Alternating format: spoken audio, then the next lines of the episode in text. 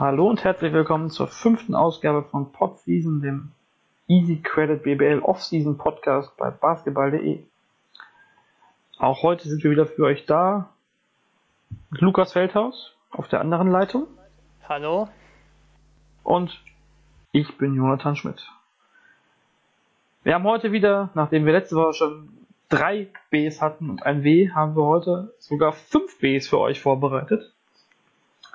Ähm, und fangen gleich mit einem, einem sechsten B quasi an, mit Daniel Bayesi, der jetzt von Bamberg nach München gewechselt ist, nach zweieinhalb erfolgreichen Jahren in Bamberg. Und so ein bisschen den, den Kader, oder nicht nur ein bisschen, sondern stark den Kader von Bamberg mit beeinflusst hat. Und jetzt in München für die ähm, für die Kaderplanung mit zuständig ist, gemeinsam mit in München für die Kaderplanung zuständig ist, gemeinsam mit Marco Pesic. Und ja, ist das ähm, so ein bisschen, könnte es die Hoffnung geben, dass jetzt Bayern den nächsten richtigen Angriff auf die Bamberger startet und die, den Meisterschaftskampf nicht zu einer langweiligen Veranstaltung werden lässt. Ja, absolut. Also die ähm, Möglichkeit besteht natürlich. Aber wir müssen natürlich, wie es halt so immer ist, wir müssen natürlich ähm, erstmal warten, wie sich der Kader jetzt zusammenstellt. Einige, äh, einige Teile der Mannschaft stehen natürlich jetzt schon. Also damals in Bamberg, auch wenn Bayesi da noch nicht dabei war, konnte Bamberg zum Beispiel einfach quasi bei fast null anfangen. Also da war Carsten Taller unter Vertrag und sonst wurde einfach die Arbeit bei fast null aufgenommen und das ist halt schon noch ein Unterschied für Bayern. Allerdings denke ich, ist das natürlich wie so oft ähm, eine Verpflichtung, die natürlich nicht nur im Kontext der komm kommenden Saison steht, sondern ähm, die für die Zukunft schon hoffentlich bessere Kontakte äh, oder noch bessere Kontakte bringt Du hattest gerade noch Toni Muetera vergessen, der ja in der Scouting-Abteilung bei Bayern München arbeitet. Trotzdem wurde, wurden aber in den vergangenen Jahren äh, sehr, sehr viele Spieler aus der BBL verpflichtet, was eigentlich ja relativ überraschend ist eigentlich, wenn man so sieht.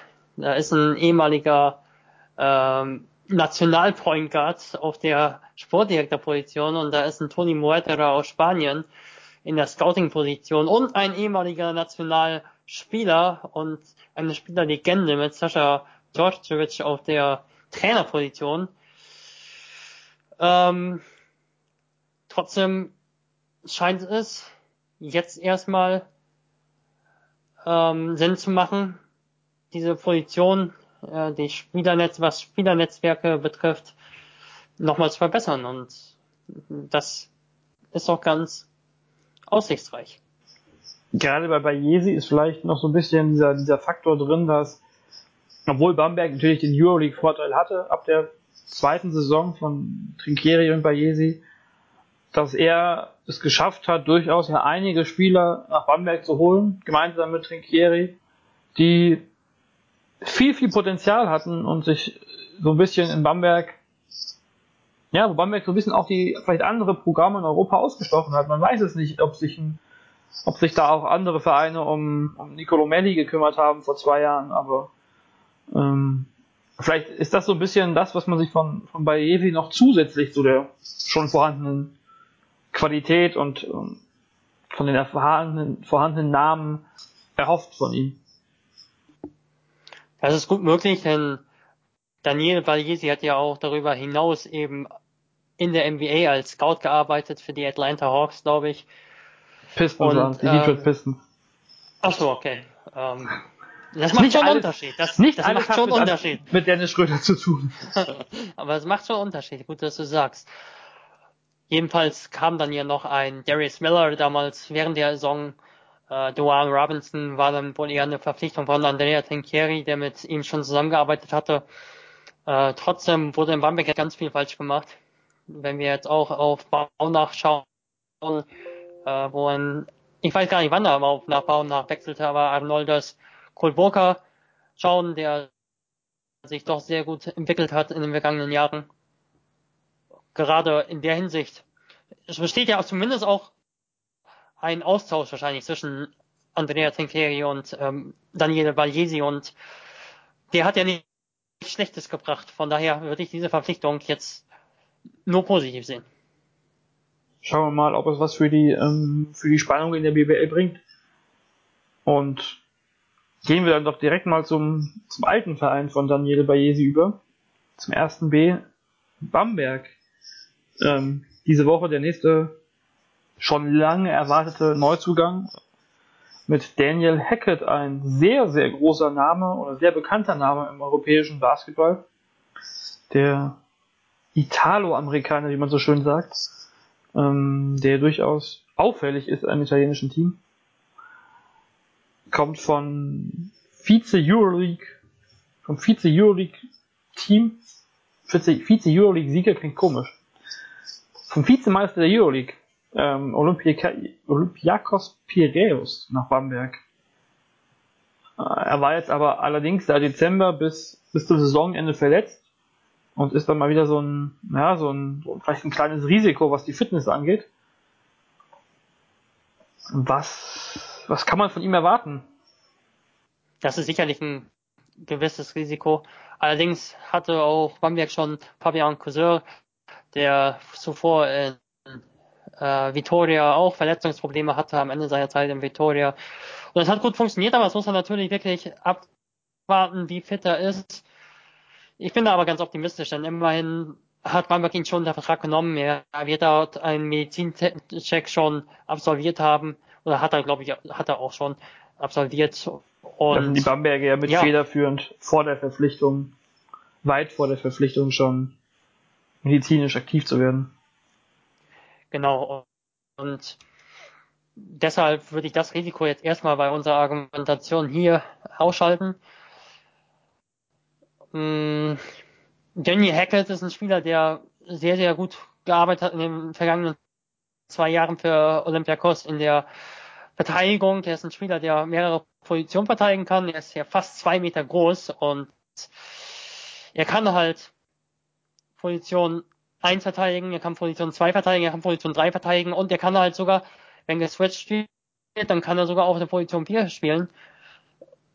Er ist bisher in seiner Karriere, deshalb würde ich diese Verpflichtung schon ein bisschen runterreden im Vergleich dazu, was ähm, wie viel Euphorie nach der Verpflichtung schon gekommen ist. Er ist nicht der Spieler unbedingt in meinen Augen, der ein Team auf Euroleague oder Eurocup Niveau wirklich deutlich besser gemacht hat in meinen Augen. Also er hat gespielt in Mailand ganz kurze Zeit. Er hat ähm, Mailand immerhin nach dem Wechsel, aber das war schon ein wichtiger Wechsel. Er ist aber von Siena nach Mailand während der Saison gewechselt und hat damit durch, durchaus auch einen Konkurrenten geschwächt, geschwächt dadurch, dass er gegangen ist. Äh, da, dann wurde Mailand eben Meister mal, was für Mailand nicht so selbstverständlich ist. Ansonsten war er nicht unbedingt bei den Teams, die dann erfolgreich waren, wie Olympiakos, war er nicht unbedingt einer der absoluten Garanten.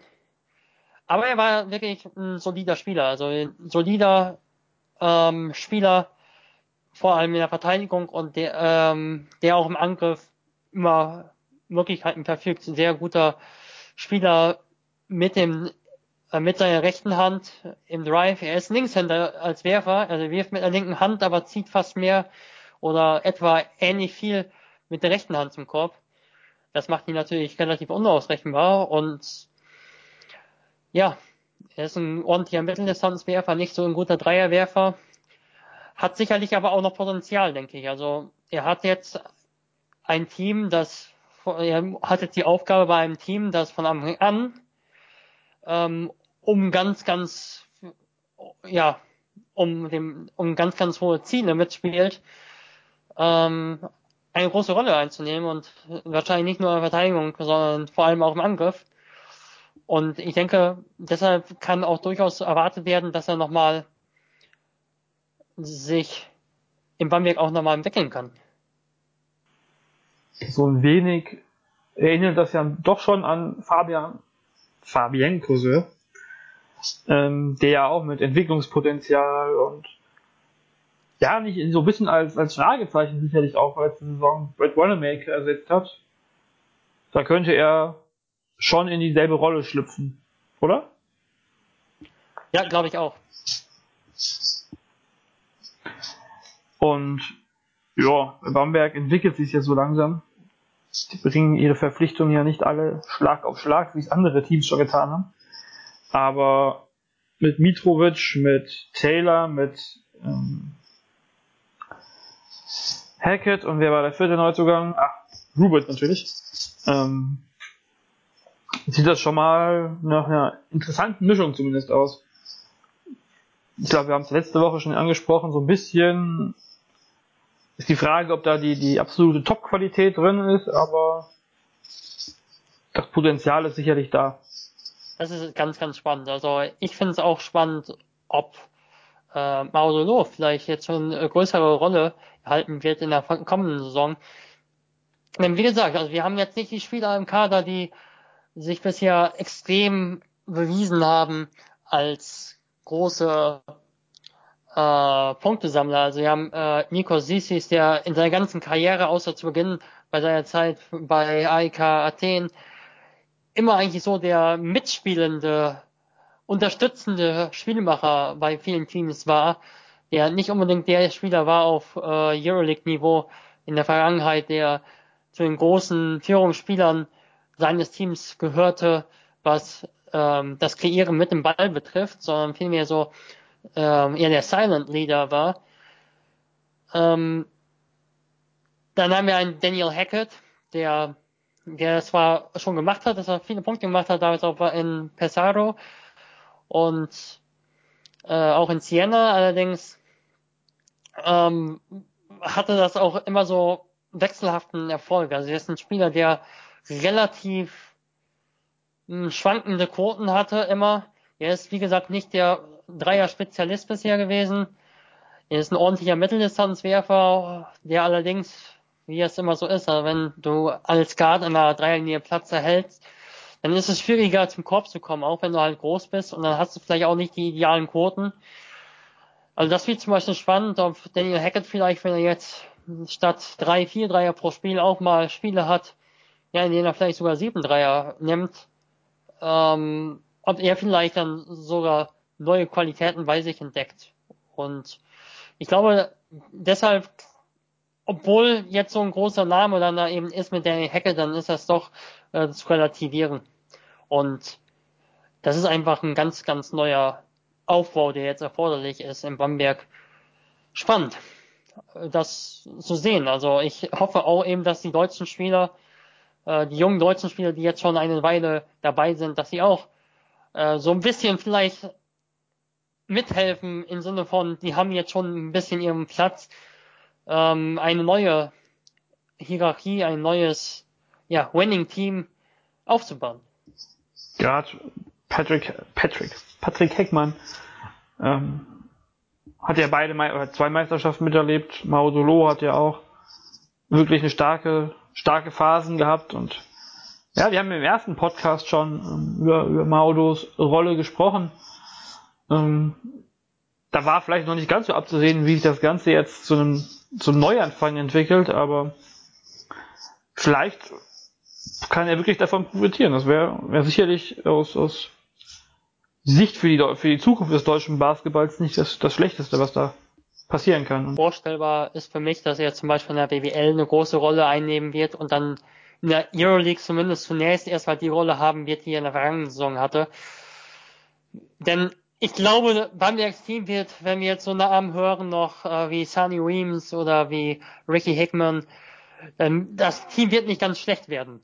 Und ich kann mir dann vorstellen, dass es dann schon Spiele geben wird, da ist schon ein Tipp-Off eigentlich klar, dass das Spiel normalerweise gewonnen wird, äh, wenn nicht alles schief läuft. Und ich kann mir vorstellen, dass äh, da eben ein Maudolo im Vergleich zur Vorsaison schon eine größ deutlich größere Rolle haben wird und auch das kann helfen.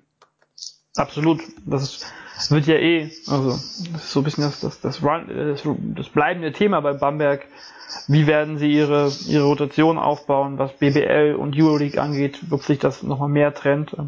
Ja, das kommt halt auch darauf an, wie viele ausländische Spieler sie am Ende der Offseason haben werden. Wenn das dann irgendwie, ob Der Derek Taylor, sage ich jetzt schon, der ist schon so der Urbamberger, ähm, ob Bryce Taylor ähm, den deutschen Pass schon Saisonbeginn hat oder ob er den erst später erhält, ob er ihn überhaupt in dieser Saison noch erhält. Das ist halt auch so eine Frage zum Beispiel. Ähm, wie viele Ausländer sie haben werden, da ist ja auch noch ein Alexei Ali Nikolic unter Vertrag. Welche Rolle wird er übernehmen? Auch für ihn wird, wird würde ich jetzt von einer größeren Rolle in der BBL eigentlich ausgehen, obwohl natürlich ähm, der Pass natürlich noch eine Rolle spielt und der Pass ist ja auch bei Leon Radosevic noch ein Thema, wenn mich nicht alles täuscht. Ja. Also das ist, da ist noch viel, viel Spannung, vielleicht auch in der Offseason sogar drin für Bamberg, ähm, nicht nur was knappen Verpflichtungen angeht, sondern auch. Ja, und sie haben halt schon ein paar ausländische Spieler unter Vertrag. Und es kursieren einige Namen eben noch. Ähm, Bisher waren ja die Namen, muss man ja wirklich mal sagen, die so wirklich, die handfest gehandelt worden, wirklich ein, waren ja alles Treffer bisher. Zumindest waren Hackett, der vorher genannt war, gut, der hat sich auch selbst bestätigt.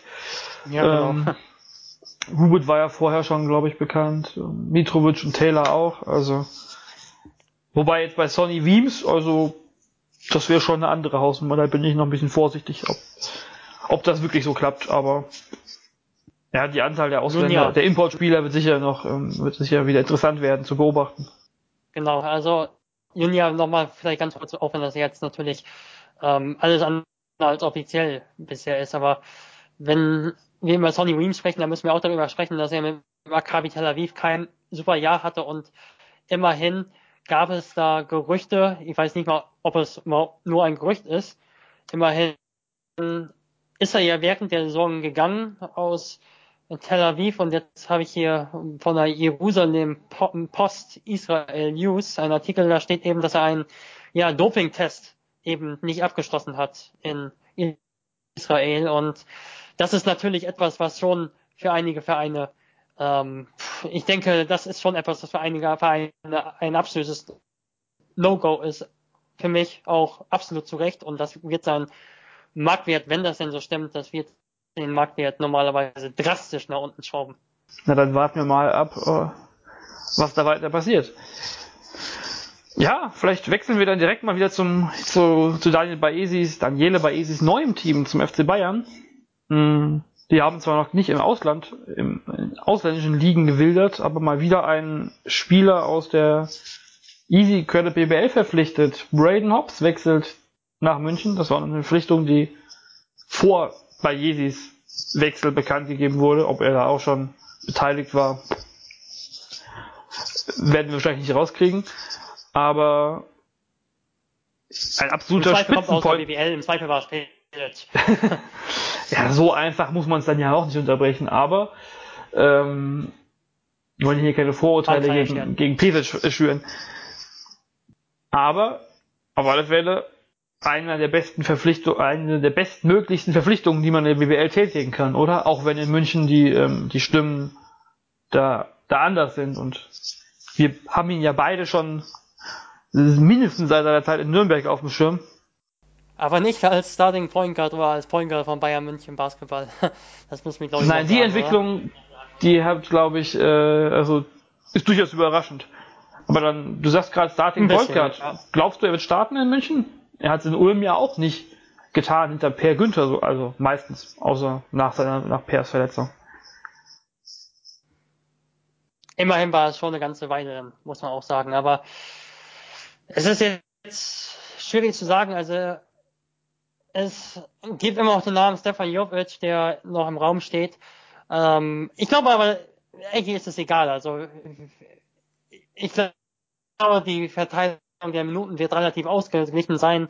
Und Braden Hobbs wird sicher nicht kommen für 10 Minuten im Schnitt, da bin ich mir relativ sicher. Und Braden Hobbs ist ein Spieler in meinen Augen, der Position 1 bis und 2 spielen kann, der vielleicht im Gießen sogar auf der Position 2 vor allem sehr effektiv war, neben Cameron Wells auf der Position 1 und äh, so als kreative Kraft in der Offense.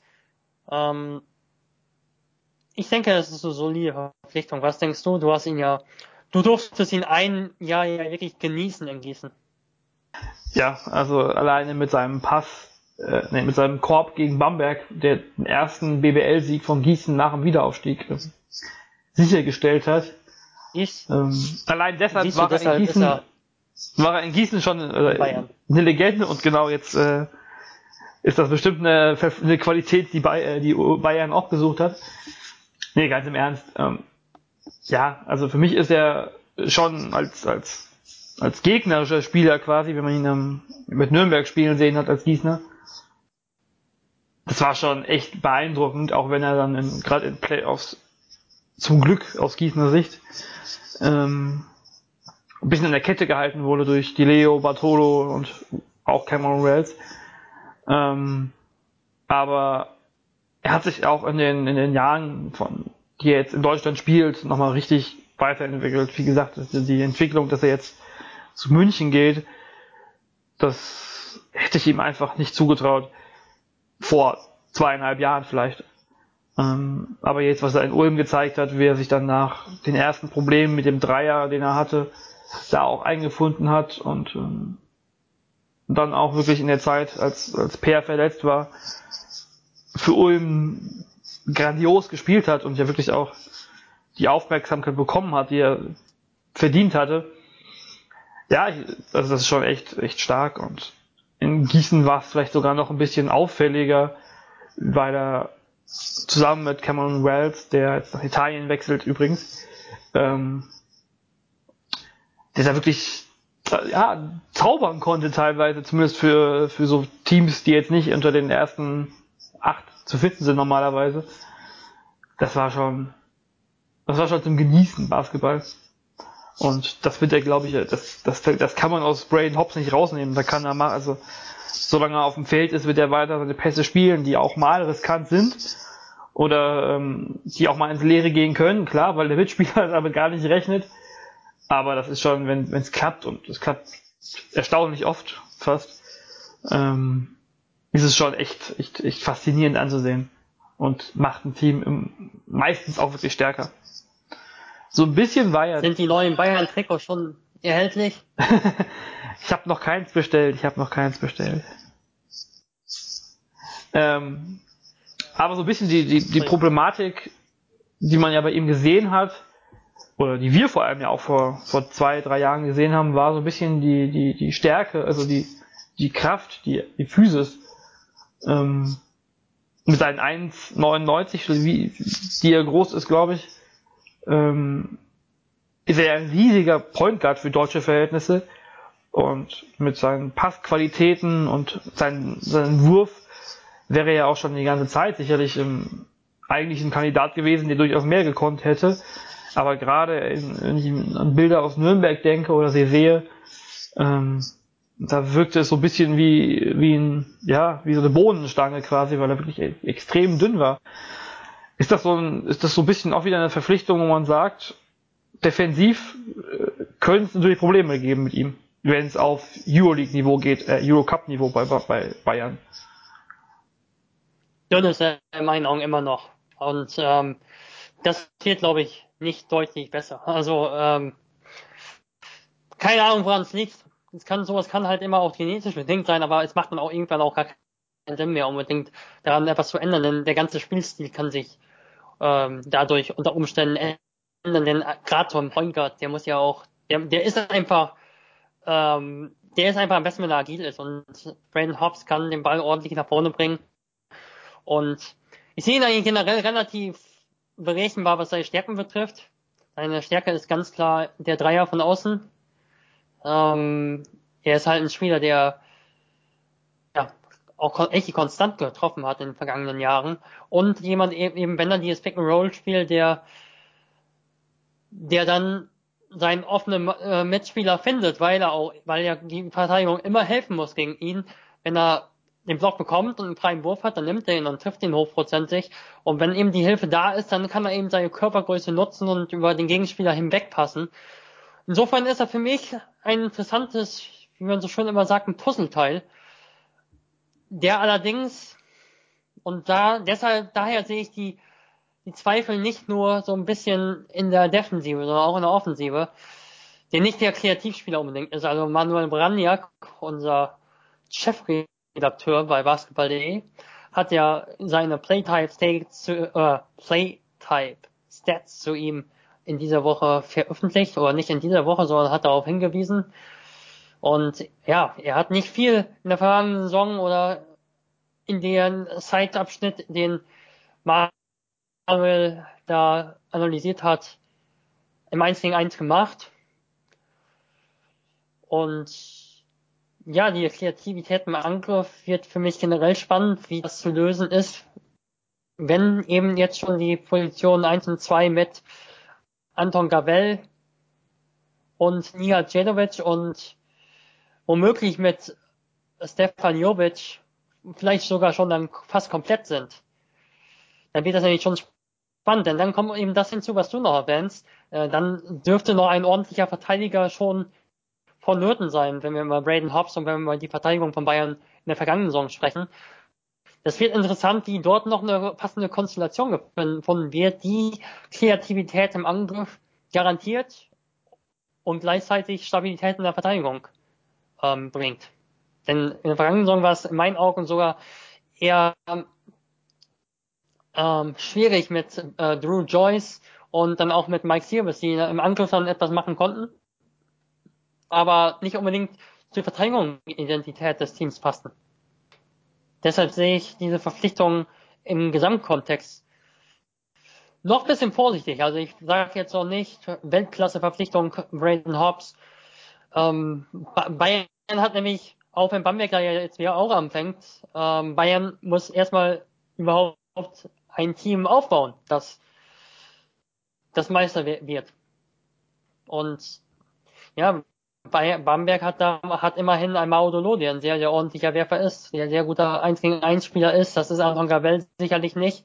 Und das sind auch die bisherigen Guards von, von Bayern nicht unbedingt. Nochmal kurz der Hinweis auf die Playtype-Stats. Ähm, Manuel Baranjak ist unter Manuel unterstrich Baranjak auf Twitter zu finden.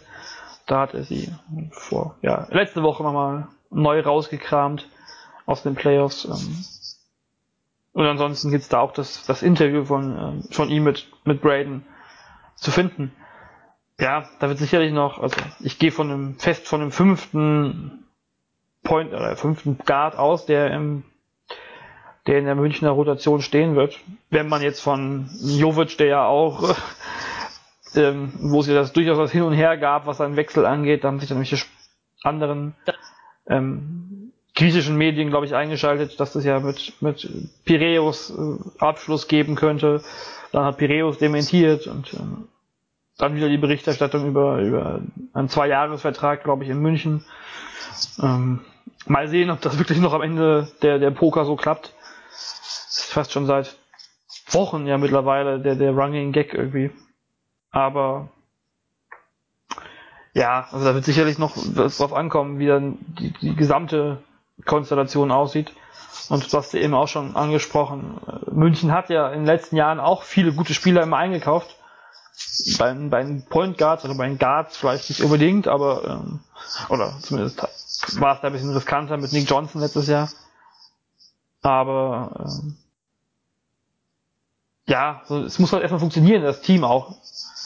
Das ähm, sehe ich jetzt bei Braden Hobbs keine große Gefahr, dass er nicht funktioniert, wenn die Mitspieler und das werden ja keine ähm, Amateure sein, muss man äh, etwas zu übertreiben, aber das werden ja schon gute Leute sein, die werden dann sicherlich auch mit, mit seinen Pässen und sowas anfangen können.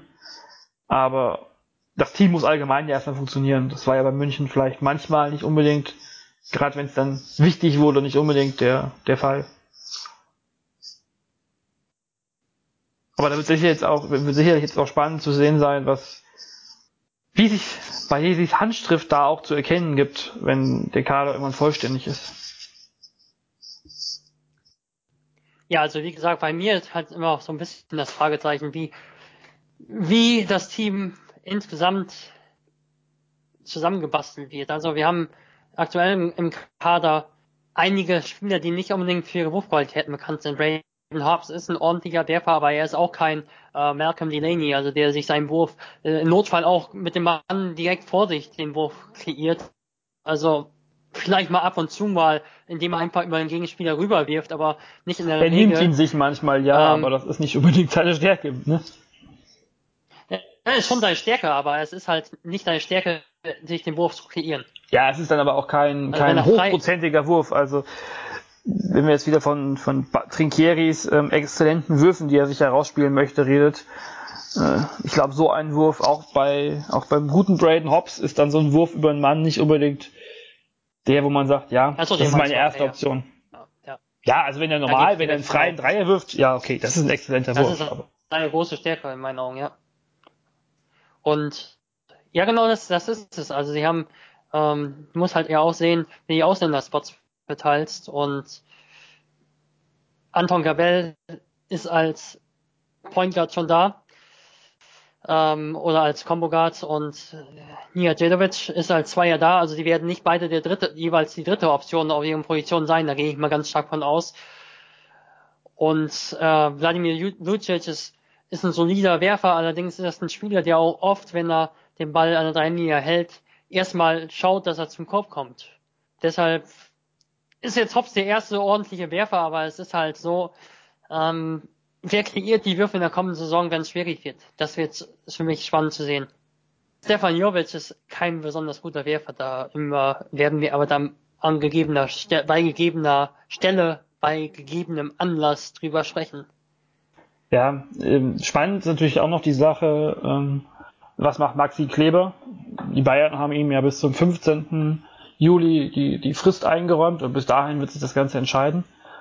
Und wenn Kleber geht, fehlt ja auf alle Fälle wieder ein Importspieler und sie brauchen äh, fehlt ein deutscher Spieler und sie brauchen eigentlich brauchen sie, wenn man sich den Kader aktuell anguckt, ihn oder Mike Zirbis unterm Korb oder zumindest einen adäquaten Center und da ist ja vermutlich nicht so viel mehr auf dem Markt und mit Mike Zirbis könnte es ja ganz gut passen, auch wenn er jetzt offiziell ja wieder zurück bei Tel Aviv ist, ähm, nach seiner Ausleihe nach München. Aber wenn ein Jovic kommen sollte, das ist ja auch ein ehemaliger Teamkollege von ihm, ähm, dann hat man vielleicht ja wieder eine Chance auf ihn. Aber wenn beide nicht zurückkommen sollten, fehlt ihnen auf alle Fälle ein, ein deutscher Spieler noch, der wirklich ähm, von guter Qualität ist, um zumindest mit Gavel, mit Dedovic und Bartel ähm, die vier, die vier Hauptspots zu füllen. Dass das am Ende ein Alex King übernehmen muss in ja, also das wird dann glaube ich sicherlich, äh, gerade wenn man von Eurocup redet, nicht unbedingt ähm, das ist nicht die richtige Option, die man haben möchte. Oder vielleicht dann auch, wenn es in den Playoffs gegen Bamberg geht. Aber da ist sicherlich noch, noch, noch eine Baustelle, die dann auch ähm, Daniele Baesi mit übernehmen muss. Ganz klar. Äh, ja, ganz klar. Also ähm, ist schwierig. Also äh, Bamberg hat in meinen Augen dadurch schon einen Vorteil auf den deutschen Positionen dann immer noch aus der Kontinuität der vergangenen Jahre. Da sind eben die deutschen Spieler da und sie haben wirklich einen, einen genialen deutschen Spielmacher mit Mausolo. Sie haben Loh, sie haben Heckmann, sie haben Steiger als, als, als Spezialist in der Hinterhand. Sie haben ja. ähm, Elias Harris, der ja auch letzte Saison eigentlich nicht richtig zum Zuge kommen konnte durch die Verletzungen ähm, der ja auch Nationalspieler ist, wenn man ähm, das mal so sagen darf, auch wenn er, ähm, auch wenn die, die, der Kader für diesen Sommer ja noch nicht dabei ist, er noch nicht raus für ist. Für mich könnte es sogar theoretisch, ganz ehrlich, könnte theoretisch mit zwei, drei guten deutschen Spielern reichen, aber die, die wirklich dann auch, die quasi exakt die, äh, die Qualität haben der ausländischen Spieler. Zum Beispiel, wenn du in die Türkei schaust, da hat äh, Efes Anadolu hat ähm, quasi in der Rotation fast nur mit äh, Jedi Osman gespielt und mit äh, Dosh Balbay.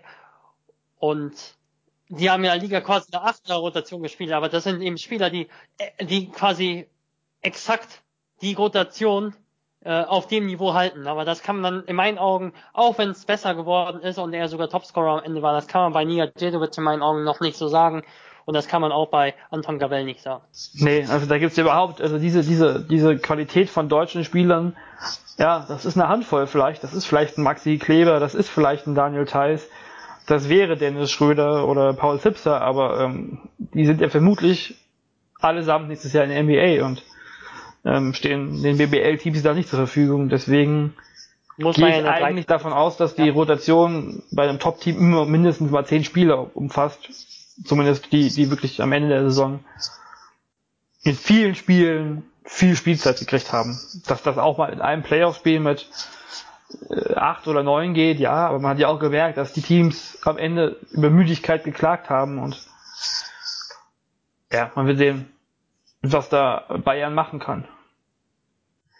Vielleicht schließen wir die, die Spitz, den, das Spitzenduo mal erstmal ab und wechseln uns, äh, wechseln mal an die andere äh, Ende de, der Tabelle.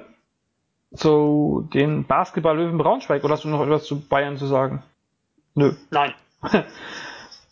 Nö, Bayern. Wir haben, glaube ich, auch echt viel gesagt. Dafür ist nur ein Spieler verpflichtet worden an Sporting. Ja. Aber wechseln wir nach Braunschweig. Sie haben auch nur einen Spieler verpflichtet bisher und es ist ein Spieler, den sie schon 2014 auf dem Zettel hatten und verpflichtet hatten, ehe er mit einer Handverletzung dann den Vertrag doch nicht aufnehmen konnte. Sygimantas Janavicius.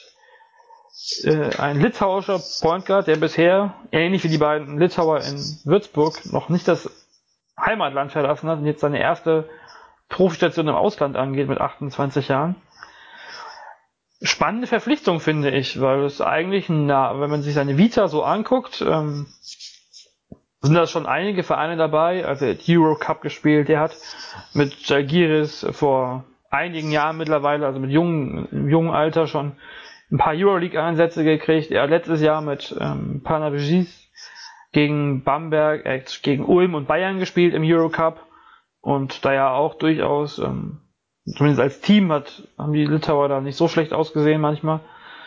Ähm, in der zweiten Runde ja auch vom Eurocup. Ähm, ja, also für den für die Verhältnisse von Braunschweig, wo man jetzt so letztes Jahr wirklich ähm, dachte, die sind komplett am Limit, was was am was Abstieg angeht, klingt das wie eine richtig starke Verpflichtung. Wo ist der Haken? Einen Haken sehe ich jetzt erstmal nicht. Also ich glaube, die Sache ist einfach, dass er ein Spieler ist, äh, Gimantas Janavicius, der sehr, sehr ähm, limitierte Rollen hatte. Also was heißt limitierte Rollen? Also er war bisher bei Teams, in denen er vor allem der Ballvorträger war und dann den Ball weggepasst hat und Mitspieler haben viel gemacht. Und jetzt ist es für ihn vor allem Verantwortung, die er so auf dem Niveau noch nicht so gewohnt ist, denke ich. Also die BBL ist was ganz anderes als die litauische Liga. Also auch wenn es in der litauischen Liga ordentliche Teams gibt, dazu gehört auch Lietkabelis und ähm, ja, Jagiris Kaunas, da gehört noch äh, äh, Ritas dazu und äh, Kleipeda, aber in der Breite, dann geht das doch Richtung Pro A-Niveau, was in Litauen gespielt wird. Und bei allem Respekt, aber ähm, das wird einfach eine andere Aufgabe sein in der BBL. Es, es ist einfach eine andere Physis. Es ist eine andere Athletik in der BBL. Ähm, die Rotationen sind qualitativ größer in der, und besser in der Breite. Und ja, er war halt in einer Liga bei wirklich guten Teams, die auch gutes BBL-Niveau haben. Ich weiß nicht, ob er auch bei anderen, bei kleineren Teams war als jetzt Kabilis und als Ritas, aber ja, hat mit, ähm, mit Rudupisch, ähm, Prinai hat aber auch Eurocup gespielt, also in dem Jahr, wo oder in der Zeit, wo er da mhm. war. Und ja, also ich glaube, er hat immer, also bei den, bei den, bei den eindeutig besseren Teams der Liga gespielt. Genau.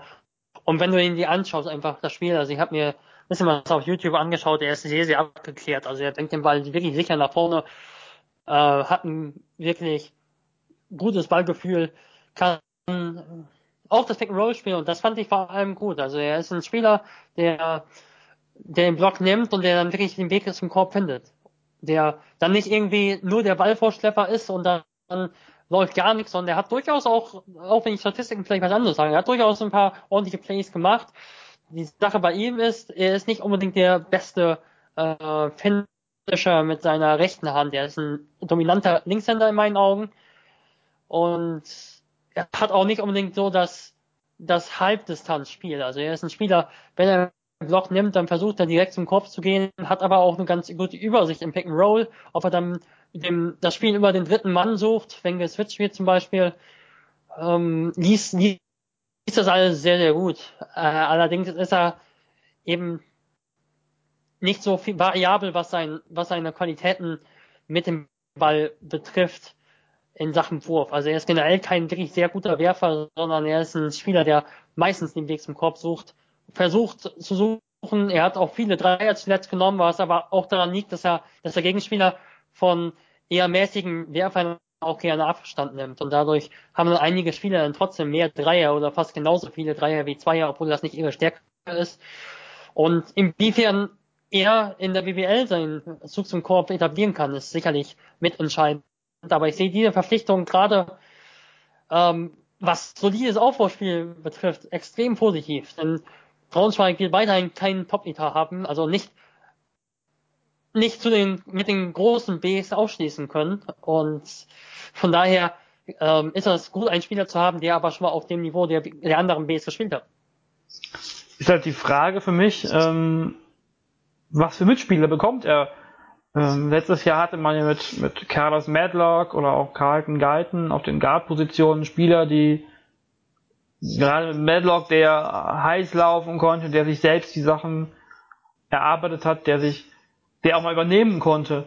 Und ähm, das ist ja häufig bei so kleineren Teams so, dass du, dass man einen dominierenden Guard hat, der, der selbst aktiv sein kann und nicht nur das Spiel macht ist halt die Frage, wenn jetzt da nicht die, die passenden Assets kommen, ob sein Spiel dann auch erfolgreich sein kann. Ähm, wir haben ja bei Braunschweig neben, ähm, neben Janavicius auch noch Thomas Klepheitsch verpflichtet, oder hat Braunschweig schon verpflichtet, wir haben ihn nicht verpflichtet. Ähm, können wir gerne versuchen, ihn mal zum Podcast einzuladen. Aber ähm, ja, dahinter kommt dann noch Konstantin Ebert als, als Guard. Dann sind noch Tim Schwarz oder Lars Lagerpusch da als, äh, als Forwards bisher, aber das ist ja alles noch nichts, ja, noch keine Importspieler da eigentlich, die jetzt auf den, nicht auf den Guard-Positionen spielen. Und ja, also ein bisschen, wenn da, da müssen aber dann wahrscheinlich schon wieder so Spieler wie Pierre oder Grosel gefunden werden, damit das auch funktioniert, oder siehst du das anders? Das sehe ich nicht anders, völlig marschenderweise. Ähm, ja, wir haben, wir müssen aber auch sagen, Frank Menz hat wirklich einen guten Job in meinen Augen gemacht. Also er wird manchmal seit dem Aus von Deutschland, ähm, Foren raus, aus von Deutschland bei der einen EM, wird er manchmal so als Glückner von Notre Dame irgendwie so dargestellt, als jemand in meinen Augen, also der wirklich so, ähm, ja, der so Zweifel an sich hat. Allerdings ja, die anderen Team, die anderen Trainer haben jetzt auch nicht deutlich erfolgreicher gearbeitet mit der deutschen Nationalmannschaft und Braunschweig hatte ähm, in meinen Augen in der vergangenen Saison kaum gute Ressourcen, um eine erfolgreiche Saison zu spielen. Dafür war es eine echt klasse Saison und sie haben fast jede Verpflichtung, die sie getätigt haben, ähm, haben sie daraus profitiert. Und deshalb sehe ich das durchaus als möglich an. Und es ist für mich immer noch wichtig, dass wir dass wir ähm, oder dass Braunschweig auf der Aufbauposition Stabilität hat und deshalb sehe ich die Verpflichtung dennoch positiv. Im Zweifel musst du dann halt darauf hoffen, dass so ein Spieler dann auf einmal, der vorher nur Organisator war, dass der auch mal 13 Punkte oder so pro Spiel auf einmal macht mit mehr Verantwortung. Ähm, jedenfalls geht es nicht, wenn du Spieler holst, die, äh, die einfach gar keine Erfahrung haben, in meinen Augen. Ja, absolut. Es, ist, es wird nicht, es wird einfach nicht einfach für Braunschweig. Das, das ist klar. Das sind die Gegner werden wahrscheinlich Gotha heißen, das wird Tübingen, das werden die üblichen Verdächtigen sein, bis hoch zu Gießen im letztjährigen Tableau. Wahrscheinlich, die da alle mit unten drunter spielen können. Und ja, so richtig schwache Kader kommt man ja bisher noch nicht ausmachen. Bei Braunschweig ist ja wie gesagt noch sehr wenig passiert bisher. Zwei von ähm, sechs Importspielern, falls sie sich mit, falls sie mit sechs Importspielern starten werden. Ähm, ja, da wird man sicherlich ähm, noch ein bisschen warten müssen, um den Kader final einschätzen zu können. Aber spätestens seit letztem Jahr wissen wir, es gibt immer wieder Überraschungen, die einen ähm, treffen können quasi. Das Fechter am Ende so sang- und klanglos absteigt. Hat man vorher ja auch nicht gesagt. Weil ein Team insolvent geht während der Saison, genau. Ja, also auch wenn, wenn man Braunschweig Saison wirklich Darauf loben kann muss. ich verzichten diesmal. Ja, auf alle Fälle. Ähm, aber auch wenn man Braunschweigs, Braunschweigs Saison ja wirklich loben muss, ähm, die hatten natürlich auch Glück, also das darf man nicht vergessen. Es wäre in anderen Situationen vielleicht enger geworden. Ja, vielleicht bleiben wir in Niedersachsen, wechseln aber mal wieder in die, in die Ober, ins, ins Finale sogar der letztjährigen BBL-Saison und zu einem Team, was ähm, komplett ist. ist. Oldenburg hat letzten Montag äh, mit Rasid Mahalbasic seinen letzten Spieler verpflichtet und das ist ein Österreicher. Das passt ja zu Thomas Klepatsch. Ähm,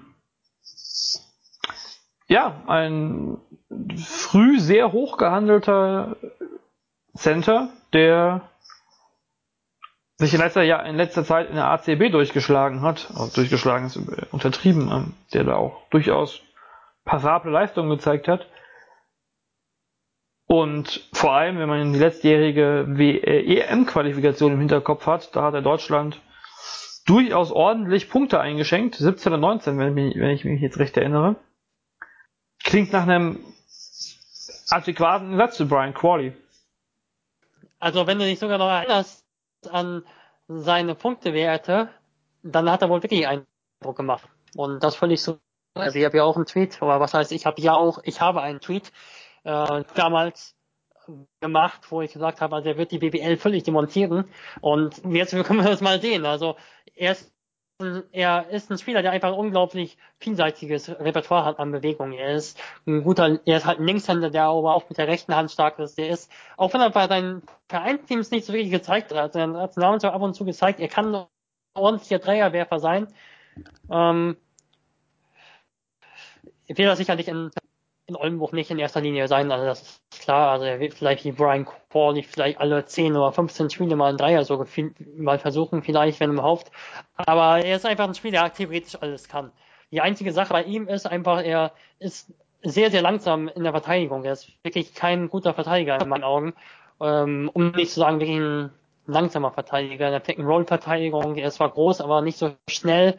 Guter Offensiv-Rebounder, aber wenn du in der Verteidigung dein dein, äh, deine Position vergisst, ist es oft so, dass du aus Zufalls-Rebounds holst. Also solche, sagen wir, Zufalls-Rebounds, das war unfair, aber solche Rebounds, die du einfach holst, weil du groß bist. Und Verteidigung wird in Oldenburg ein Thema. Da bin ich mir relativ sicher. Die Verpflichtung an sich aber sensationell. 14. September 2016 war der Tweet. Ähm, ich lese einfach mal hier vor.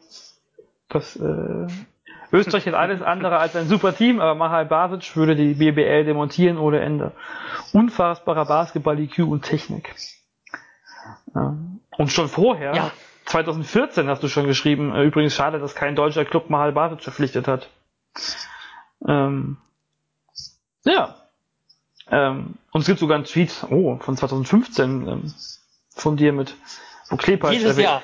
wo Klepeich erwähnt wird, jetzt hast du endlich Grund, über ihn äh, jede Woche einen Tweet zu schreiben. Ähm, ja, ähm, das Thema Defensive ja. wird man sicherlich äh, nicht, nicht vernachlässigen dürfen, aber offensiv und als, als, äh, ist es ja schon mal ein schlagkräftiges Team, was, was Bladen Drijancic und Sredan Klaric da zusammengebaut haben in Oldenburg.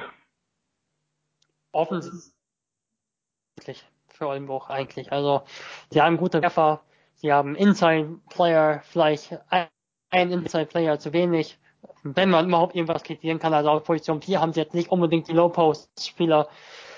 Aber du kannst die alles haben, von daher ist theoretisch alles da. Sie haben Spieler, die zum Korb gehen, Athleten, sie haben, ja, nicht so, so viele Spieler, die unbedingt zum Korb gehen, aber ein Allen kann mal zum Korb gehen, äh, Ricky Paulding kann zum Korb gehen, kann Dunkings liefern, die am Ende um die so in der Auswahl steht zum Dank des Jahres, ähm, ist ja ganz gut.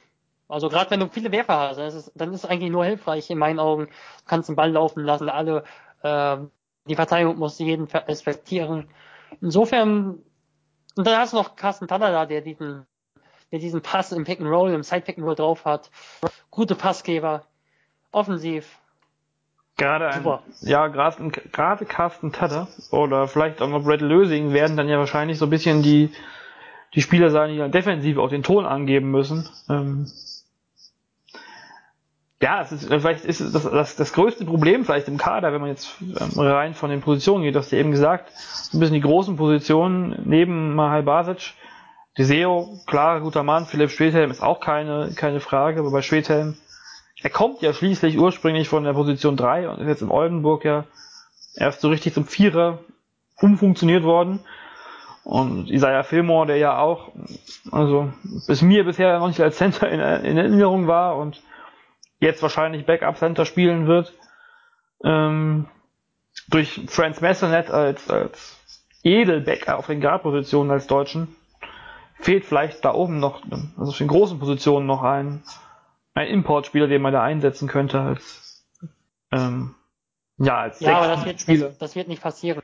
Nee, geht ja auch nicht. Ja, also, das wird nicht passieren, denke ich. Also wir, wir haben zum Beispiel ja auch ähm, die Basketball Champions League, wo jetzt eben diese äh, Homegrown-Regelung drin ist. Und ich glaube, ich habe es nachgeschaut. Es sind wirklich so, ich glaube, du darfst, du darfst irgendwie neben den sechs Ausländern, die du in der WL eben hast, kannst du noch einen ho äh, ho nicht Homegrown-Spieler unter den deutschen Spielern haben. und das sind nicht. Lösing also, oder jetzt Fillmore. oder uns, genau. Oder uns, also ja Filmer, weil Ja, bei Filmer sind wir Fillmore uns jetzt nicht- nicht so sicher. Ja. Müssen wir mal rauskriegen. Ähm, ja, also ich habe auch nicht gesagt, dass es, also ich wollte nicht damit sagen, dass es passieren wird, dass Oldenburg dann noch einen Spieler holt, aber ähm, und man kann natürlich auch, Franz Mason ist ja eine super, also ich habe ja eben schon das Wort Edel, Edeljoker oder so ähnlich genutzt, aber ähm, ist ja wirklich schon, also wenn man sich die Guard-Positionen anguckt, sind sie ja wirklich gut besetzt jetzt mit mit Allen, Messenet, McConnell und Lösing. Und dahinter kommt ja zum Beispiel noch ein, ein stark aufspielender Haris Rujic, steht gerade bei den Jugendnationalmannschaften, ähm, den man hoffentlich auch ein paar Minuten sehen wird im Team. Aber wie gesagt, also so ein bisschen ähm, war letztes Jahr schon das Problem. Sie haben ja mit drei Backup-Centern agiert, im Prinzip mit Mädrich, Frese und Krämer. Kramer. Und ja, also mal gucken, wie sich das wirklich dann auswirken wird, ob sie da am Ende Probleme kriegen. Eher fehlt in meinen Augen allerdings so ein Center-Spieler sogar eher. Also dadurch würde, könnte jede Position ein bisschen hochrutschen. Ähm, ja, da spielt jetzt auf einmal so ein Carsten Tada mit 1,95 Meter oder so auf der Position 3. Okay, das ist nicht klein, aber er ist halt auch relativ dünn. Dann haben wir einen ganz, ganz kleinen Point Guard mit Mickey McConnell, einen kräftigen, aber auch Point Guard mit Brad Lösing. Ähm, auf der 2, ja, der spielt, ah ja, oder zwei Messenet und Allen, der schon ein kräftiger Zweier ist. Ähm, aber insgesamt ist das, ja, Schwedhelm hast du erwähnt, ist auf der Position 4 und äh, Fillmore auf der Position 5. Die Position, also wenn du jetzt zum Beispiel einen Center hättest, dann wär- wäre auf jeden Fall, jeden Fall je, jeweils ein, jeder Spieler so etwa auf seiner angestammten Position, von denen, die ich gerade so nenne. Also ähm, Schwedhelm, Tada und äh, Fillmore. Aber ich kann auch verstehen, zum Beispiel äh, Philipp Schwedhelm ist auf der 3 keiner, der ähm, der so viel Platz bekommt für seine Dreier vielleicht. Auf der 4 ähm, muss eben der große Spieler, oft ein unbeweglicherer Spieler als der Dreier, weit raus die Hilfe liefern. Und dort kicken Philipp Schwedhelm seine Würfe los. Und deshalb halte ich es auch für sinnvoll, diese Option so weiterhin beizubehalten. Das wird aber halt eine Herausforderung für den Coaching-Staff.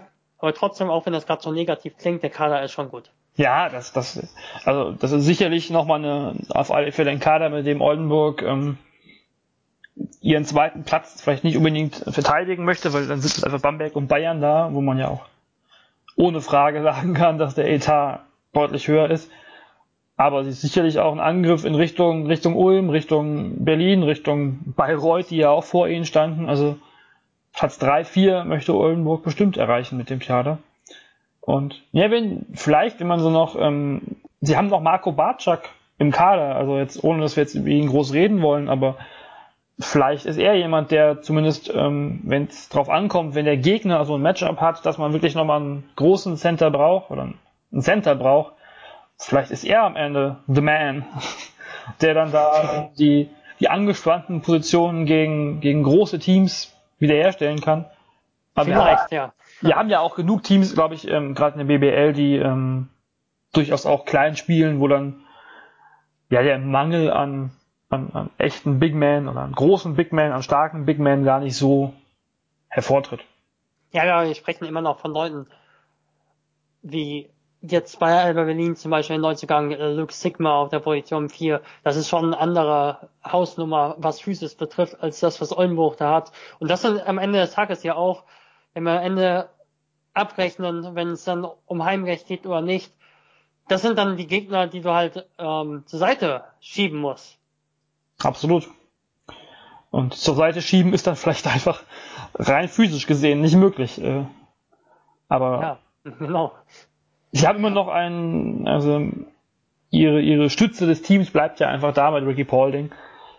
Von daher richtig schlechte Jahre mit Paulding kann man sich einfach nicht vorstellen. Schlechte, schlechte Jahre mit Paulding kann man sich nicht vorstellen. Und ähm, auch hier, jetzt auch wenn der Kader schon steht, vermutlich, ähm, wird sicherlich auch was von, von abhängen, wie das, wie das Team im Zusammenspiel dann aussehen wird ähm, wie sich das Team findet, wie, wie man ähm, über Teamchemie redet. Das ist natürlich jetzt auch hier, das ist ja ein komplett zusammengestellter Mix, mehr oder weniger. Ähm, da wird sich sicherlich zeigen, ob das, das funktioniert. Und ähm, im letzten Jahr war ja natürlich auch das Problem, dass sie Verletzungsprobleme hatten. Auch das ist, ja, also das kann man natürlich über alle 18 Teams sagen, aber auch da ist natürlich gerade im Kampf, ob man jetzt Fünfter oder Dritter wird, sicherlich ein Faktor.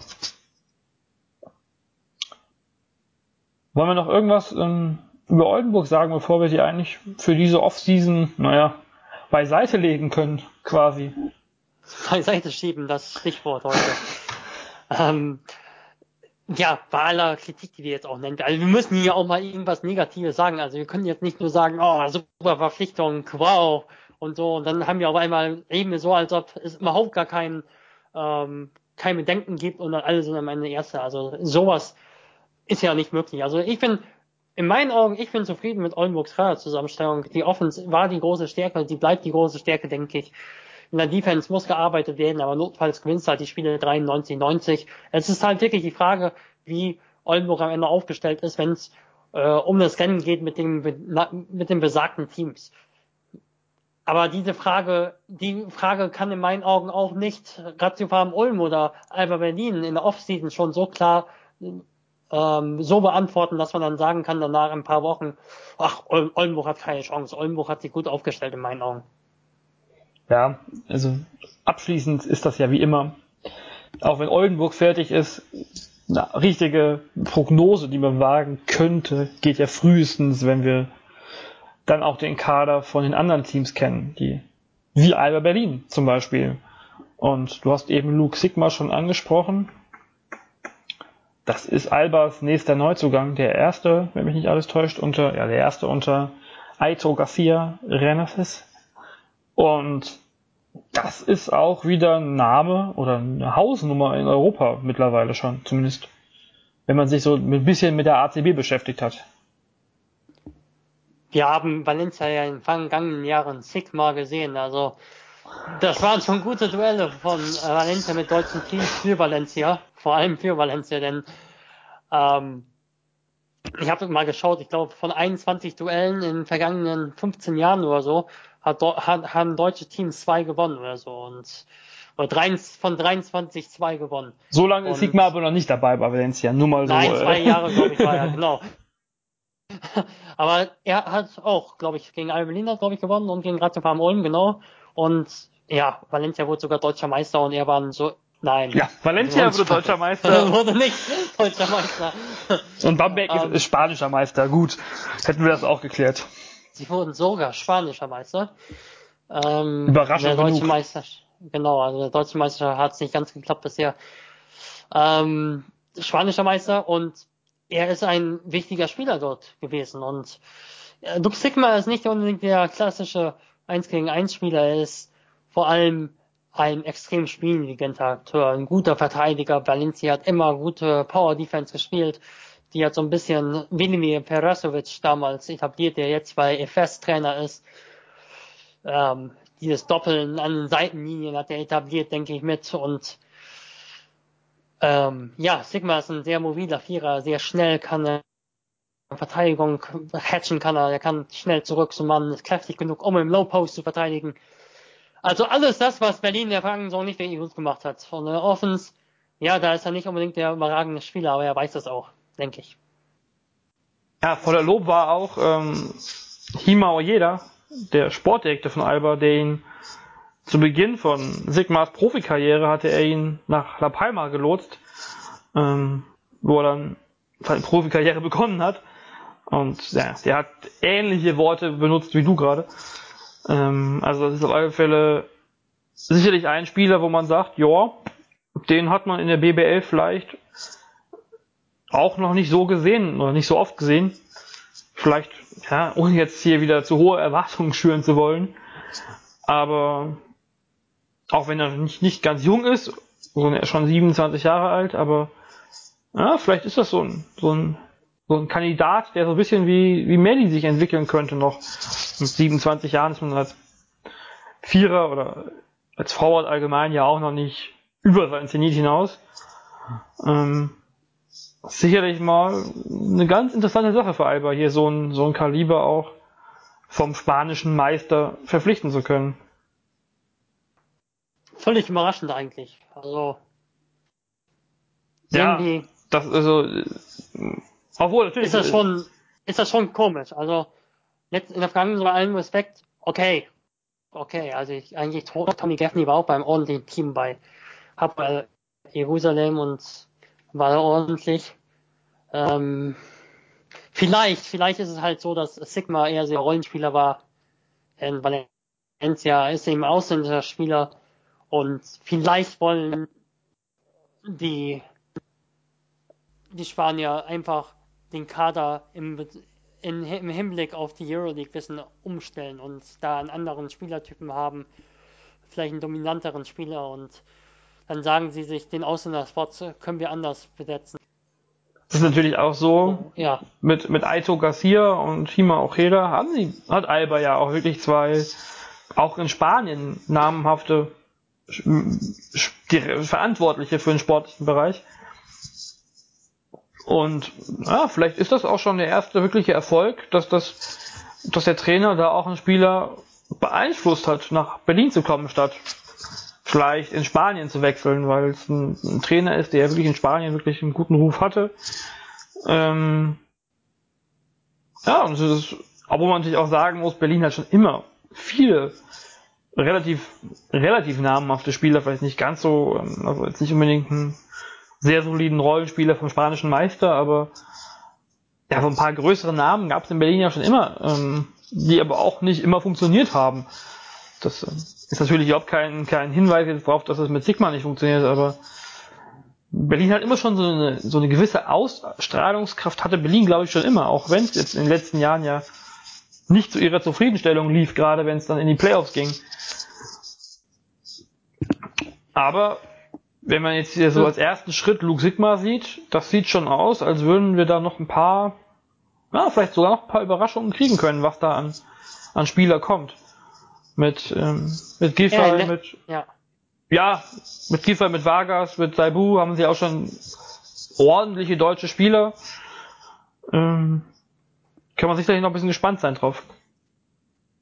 Ja, allerdings muss ich nochmal bei einer Sa Sache was zu sagen. Also es wird auch immer irgendwie so gesagt, in den vergangenen Jahren war Alba Berlin irgendwie nicht mehr das, was die mal waren, aber wir reden immer noch, wann war es? Ich glaube in der Saison 2014, 2015 haben sie noch äh, 2014 die San Antonio Spurs geschlagen und ja, ich weiß, das ist ein Freundschaftsspiel und äh, danach lief die Saison aber trotzdem äh, ausgezeichnet. Da sind dann um einen Heimsieg am letzten Spieltag des Top 16 an Maccabi Tel Aviv geschafft, dass sie als erstes deutsches Team überhaupt in die Playoffs kommen und sind am Ende Saison äh, knapp ausgeschieden nach Verlängerung in, in Berlin gegen Bayern München. In der kommenden Saison reicht es dann immer, ich weiß, der Pokal ist mehr als zweifelhaft, äh, das Format, aber reicht es dann immerhin ähm, zum Pokalsieg und wenn eigentlich die vergangene Saison nicht gewesen wäre, dann wäre es immer noch, finde ich, eine passable Entwicklung des Vereins. Also äh, auch mal in den vergangenen Jahren, aber das muss jetzt eben wieder, da muss halt jetzt wieder neu angefangen werden und ich sehe es in der Hinsicht dann doch wie du. Ich glaube, man kann da wirklich optimistisch sein. Also alle können optimistisch sein, auch die deutschen Basketballfans. Denn Alba Berlin hat eben auch das Potenzial, ähm, europäisch stark zu spielen mit äh, Spielern wie Sigma, mit äh, Peyton Siever, mit vielleicht am Nils Giffer, der jetzt ähm, nein, nein, mit einem Nils Giffer. Also ich glaube, der große Durchbruch, der wird da nicht mehr kommen. Aber er ist einfach ein solider Spieler. Und Linie ist halt generell irgendwie so eine Hausmarke, die vielleicht auch nochmal irgendwann eine Chance hat auf eine Euroleague Wildcard oder sonst was. Ich bin kein Fan von so etwas, aber es ist halt auch gut, in meinen Augen, mh, eine Mannschaft zu haben wie Alba Berlin. Alleine auch irgendwie, vielleicht ist es auch einfach auch ein bisschen der Stolz. Also ich, als ich aufgewachsen bin mit Basketball, war Alba Berlin die absolute Macht und irgendwie hat man sich dann auch so ein bisschen äh, aufgeregt damals mal die Langeweile. Zumindest manche haben sich aufgeregt und jetzt ist es ganz anders und irgendwie ist es doch traurig, finde ich. Ja, man sieht ja auch wirklich, dass also, sie jetzt, ich weiß nicht, dass die zweite Euroleague, äh, Euro Cup, der, die zweite Euro Cup Wildcard ins Folge war. Zumindest dieses Jahr haben sie ja gekriegt. Ähm, sie haben noch eine Strahlkraft, sie haben eine riesige, für deutsche Verhältnisse riesige und für auch für europäische Verhältnisse wirklich gute Arena. Ähm, es ist so ein bisschen schade, dass sie ähm, nicht aus ihren Mitteln mehr machen können irgendwie. Beziehungsweise die Mittel halt auch einfach nicht unbedingt mit Bayern und Bamberg nicht, mitwachsen. Ja. Das ist äh, für, für fürs Team aus der Hauptstadt klar, sie haben da ähm, viel Konkurrenz. Ähm, sei es Hertha, sei es die Eisbären, sei es die Volleyballer, die ja auch wirklich stark sind in Berlin. Also Profisport gibt's da genug Angebote. Ähm, nicht nur Sport, ja. ja, natürlich nicht nur Sport, sondern ähm, auch Kultur und sonst was. Und sie sind ja für eine Hauptstadt ähm, ist Berlin ja jetzt auch nicht unbedingt im Vergleich mit vielen anderen Hauptstädten nicht so stark oder nicht so wichtig wie ähm, wirtschaftlich gesehen wie jetzt in vielen anderen europäischen Ländern. Aber ist halt ihre, so ein bisschen, was man bei Berlin halt immer hat, dieses, dieses Anspruch, dieses Anspruchdenken, was aus dieser Zeit stammt, wo jetzt sicherlich viele jetzt auch ähm, von, den, von, den, von den Leuten, die jetzt Basketball verfolgen, die das ja noch miterlebt haben und damit aufgewachsen sind, ähm, dass Berlin halt die Nummer eins war, die klare Nummer eins.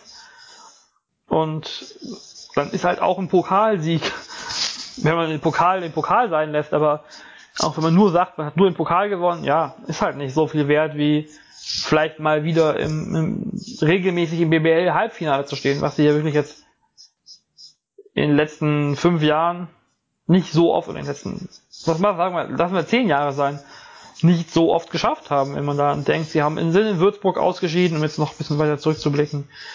Ähm, sie sind in Frankfurt äh, deklassiert worden in allen Playoffs 2010, glaube ich, oder 11.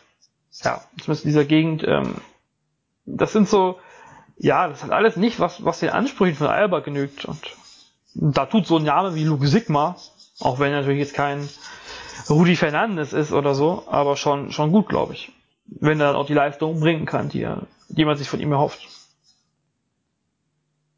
Er ist ein solider Spieler, aber er ist jetzt noch nicht der Spieler, bei dem ich sage, ähnlich wie bei Oldenburg, also ich, äh, was ich bei Oldenburg gesagt habe, das ist immer noch nicht der Spieler, bei dem ich sage, jetzt ist Alba Berlin ganz klar die dritte Mannschaft, also ruhig, aber es war der erste Schritt ähm, zur guten Kaderzusammenstellung. Und gerade auf der Position 4 lief es ja noch nicht besonders gut. Ja, das, das ähm, es ist auf alle Fälle, es ist ja nur ein Anfang auch. Wir haben bei Berlin Siva und Sigma als, ähm, als Ausländer bisher verpflichtet. Da kommen ja noch mindestens mal vier.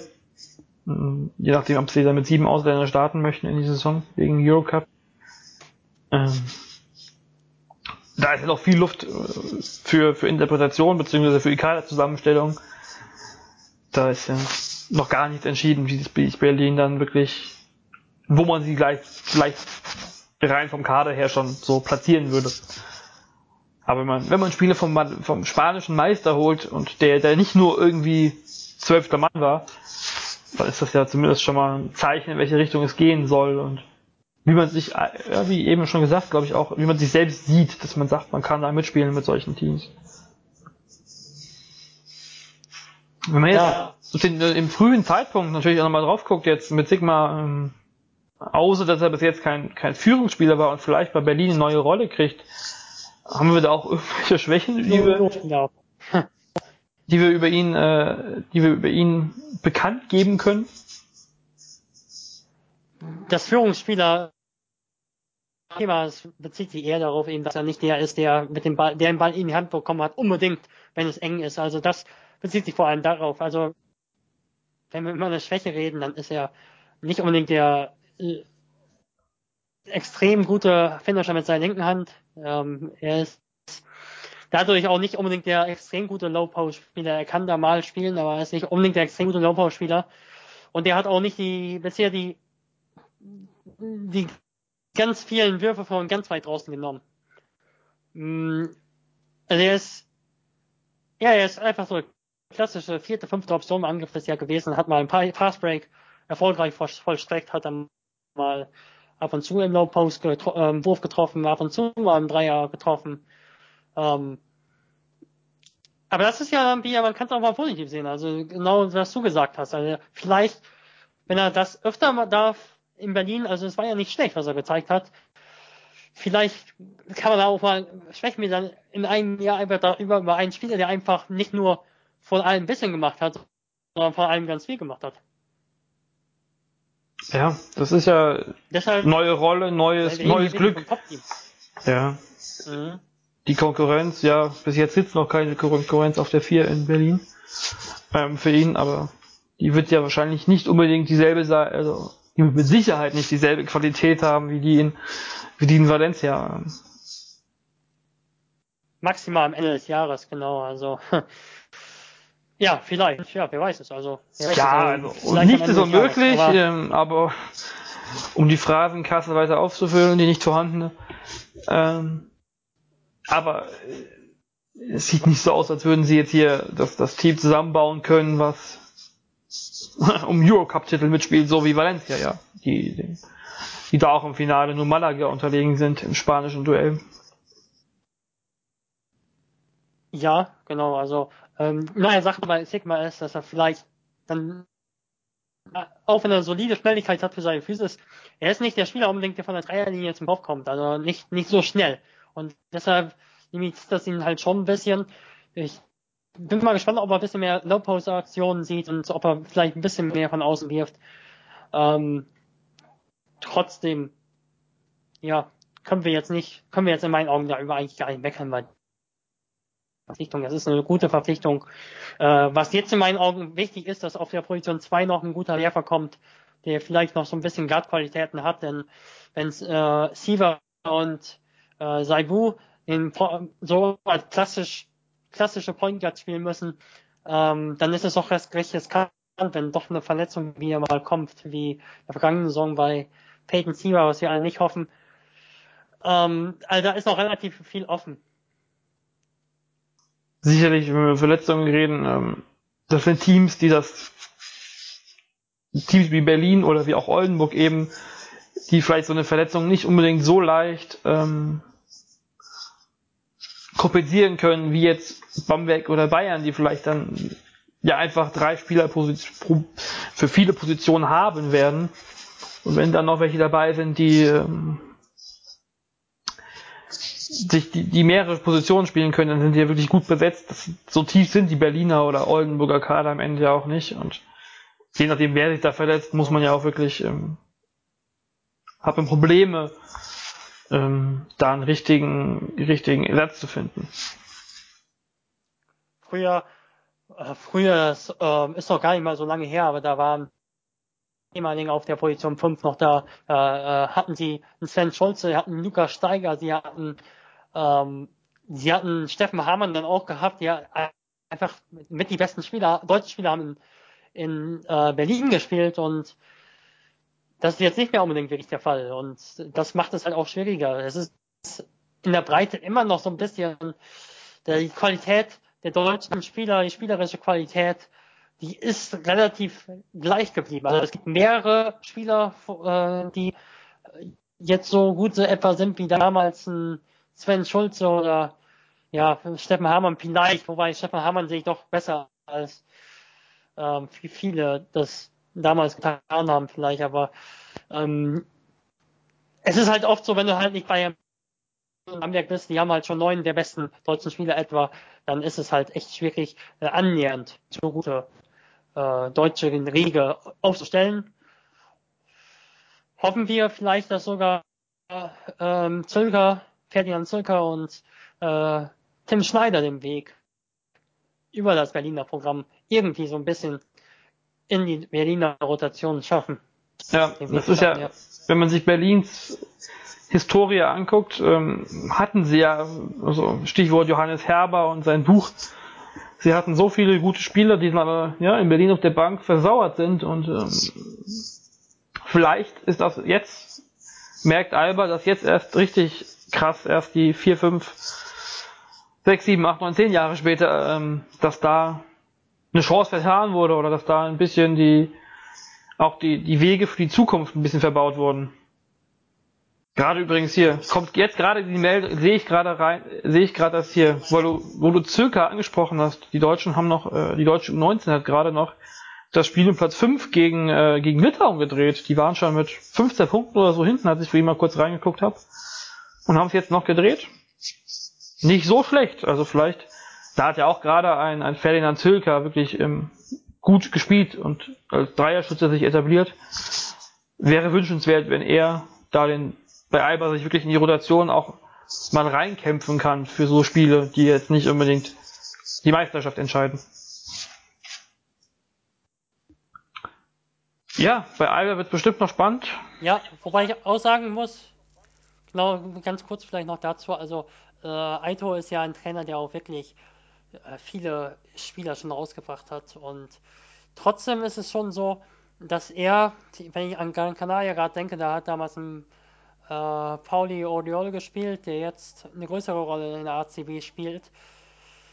Äh, der hat trotzdem nicht viel Einsatzzeit erhalten. Also es ist, glaube ich, schon so, dass Aito seine Rotation wählt und deutsche Spieler wirklich arbeiten müssen, um in die Rotation zu kommen. Und äh, also junge Spieler. Also das hat jetzt nichts mit Nationalität zu tun.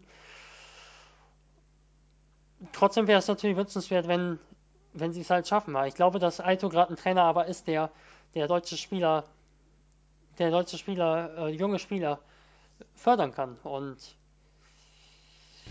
sei es im Training, aber dann auch im richtigen Moment im Spiel dann auch mal reinbringt. Denn ich weiß noch, gerade Gran Canaria hat, hat dann auch mal ein Spiel gehabt, da waren die schon Erster in der Eurocup-Gruppenphase, haben sie mit jungen, vielen jungen Spielern auf einmal gegen Dijon gespielt aus Frankreich ähm, und die haben das Team sowas von mit 34 Punkten oder so geschlagen. Und äh, da haben dann auf einmal diese ganzen jungen Spieler gespielt und die waren super integriert. Also ähm, vielleicht ist er ein Trainer, der, der das gerade macht, was im Training nicht so viel, was das Fans so nicht unbedingt sehen, dass die Spieler auch einfach im Training gut integriert, das, das kann auch mal was sein. Also dass äh, Spieler dann auch das Pick and Roll laufen äh, gleichwertig oft äh, im Training, wenn es um Übungen geht, etc. Ähm, und vielleicht gibt es dann eben solche Spiele, ähm, in denen Aito sagt, hey, du hast heute mal deine Chance, du hast 15 Minuten, nutze sie.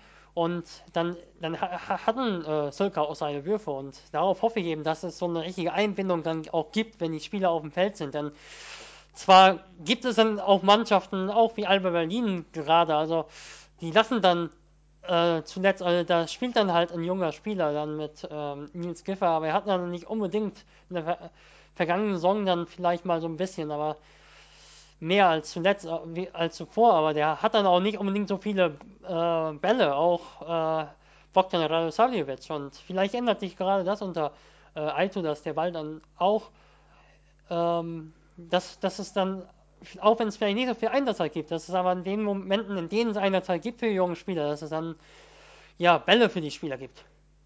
Um auch mal den Ball auf den Kopf zu werfen oder zu passen. Im Zweifelsfall holten sich Fra äh, Ferdinand Zöger alleine. Hier, ich habe gerade nochmal, während du geredet hast, äh, nachgelesen, wie das Spiel lief. Ferdinand Zöger bei dem beim, beim Spiel um Platz 5 mit dem entscheidenden Stil und Dunking dann. Also vielleicht ist das ja was, was Berlin nächstes Jahr auch machen wird ab und zu mal. Und mit diesem fünften Platz, wenn er jetzt auch nicht gerade BBL relevant ist, ähm, nehmen wir vielleicht positiv für die nächste Woche und schauen mal, was so in der BBL noch passiert mit Verpflichtungen.